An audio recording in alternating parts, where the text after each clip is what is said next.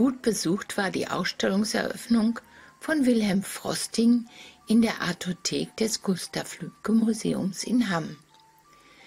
Die Werke des Künstlers entstanden in der letzten Zeit unter dem Einfluss der Musik von Johann Sebastian Bach.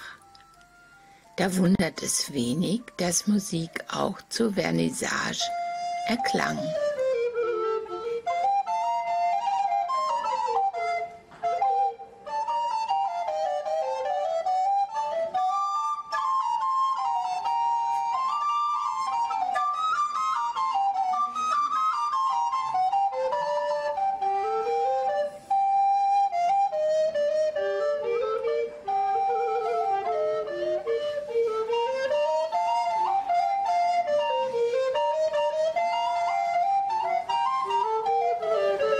Für die Artothek sprach Heidemarie Walter über den Künstler.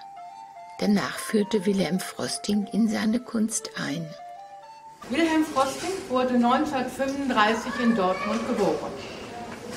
Seine künstlerische Ausbildung erfuhr er unter anderem bei Professor Menning und Professor Wehlte sowie an der Akademie für Bildende Kunst in Trier. Lange war er Gastdozent an der Universität Dortmund bis heute ist er freischaffender Künstler in Dortmund-Berghofen mit eigenen Ausstellungsräumen. Herr Frosting hat zahlreiche Studienreisen unternommen, unter anderem nach Oslo, Paris und New York. Arbeitsreisen führten ihn unter anderem nach Norwegen, Lappland, Lofoten, Island, USA, Kanada, Mittelamerika und Frankreich. Mehr wollte ich nicht aufzählen. Durch diese Reisen gewann er viele interessante Einblicke und Anregungen. Die zahlreichen Ausstellungen in deutschen Museen und Galerien aufzuzählen, das würde zu weit führen. Ausgestellt hat er Frosting auch im Ausland, unter anderem in Santo Domingo, Neu-Delhi, Zürich, Paris, London, Rom, New York und Osaka, Japan. Eindrücke, die er in all diesen Ländern gewann, schlugen sich auch in seiner Kunst nieder. Ich habe von ihm ein Bild gekauft, in dem er Elemente der japanischen Kunst aufgenommen hat. Besonders haben mich seine Blumenbilder fasziniert, die den Impressionismus anklingen lassen. Die Bilder unserer Ausstellung in der Artothek stammen aus seiner jüngsten Schaffensperiode. Sie sind ein Hommage an Johann Sebastian Bach. Es ging schon sehr früh in meiner Kindheit los.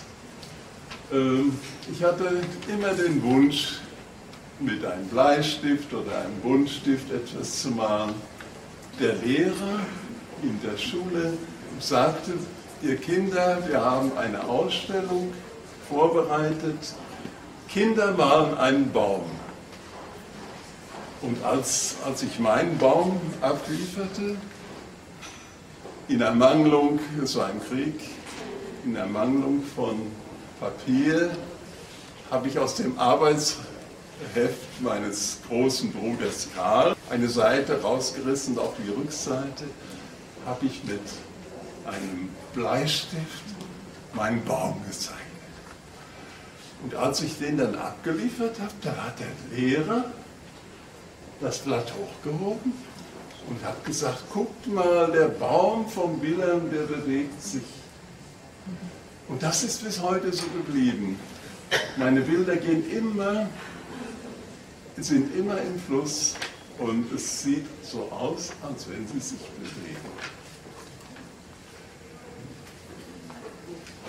Ich habe dann auch äh, den, der Bewegung der Bäume im Wind Kornfelder beobachtet und diesen Rhythmus in meine Bilder aufgenommen. Meine erste Ausstellung hatte ich mit elf Jahren und die ging um die ganze Welt. Aber äh, natürlich war das keine Einzelausstellung. Ähm, viele Kinder aus verschiedenen Ländern haben sich daran beteiligt. Später ging ich auf Arbeitsreisen, äh, die mich zunächst mal in den Norden Skandinaviens geführt haben. Norwegen, Schweden, Lappland, Lofoten. Oberhalb des Polarkreises war die Welt eine Traumwelt. Da sah ich zum ersten Mal den wahren Garten der Schöpfung. Äh, ich sah ganze Hänge mit wilden Stiefmütterchen, ähm, abgestorbene Bäume, die in der Sonne silbern glänzten mit schweren Behängen von Islandmoos. Und ich wagte gar nicht, einen Schritt zu machen. So äh, ehrfürchtig war ich in diesem Moment. Aber dann sah ich eine Rentierherde, die unbekümmert graste und alles abrupfte und dann wurde ich mutiger.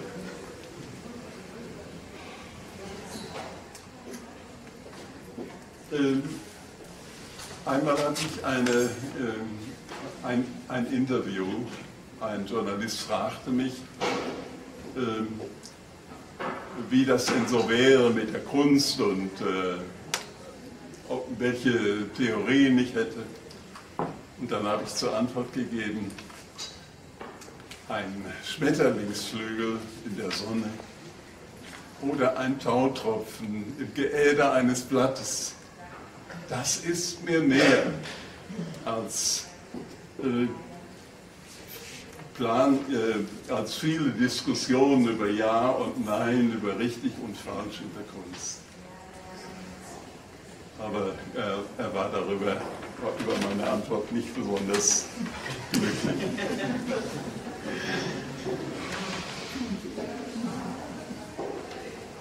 Ja, ich habe in dieser Zeit äh, im impressionistischen Stil gemalt. Ich weiß nicht, ob Sie meine Seerosen kennen, die, äh, die mir den Namen der deutschen Monet eingebracht haben.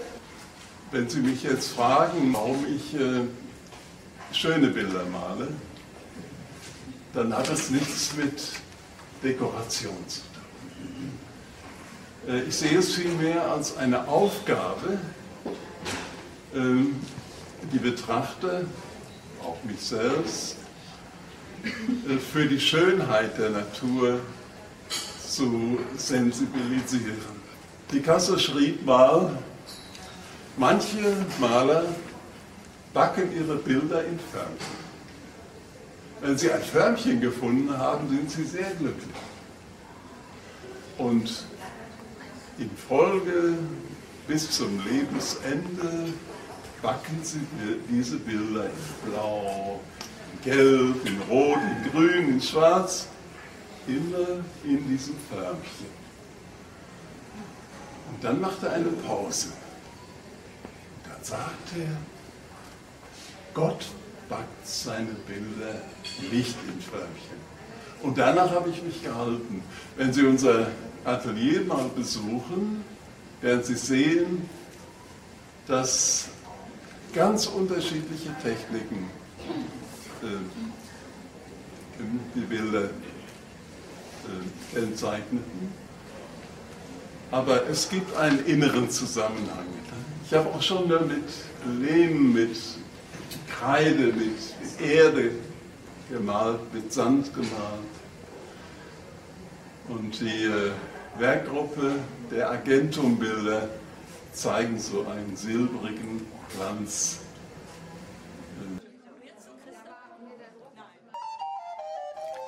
Das war es schon wieder für dieses Mal.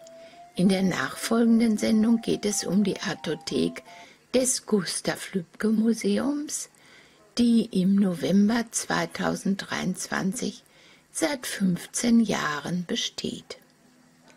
Tschüss sagt ihr Loxodonter-Team und Christa Weniger wünscht Ihnen alles Gute.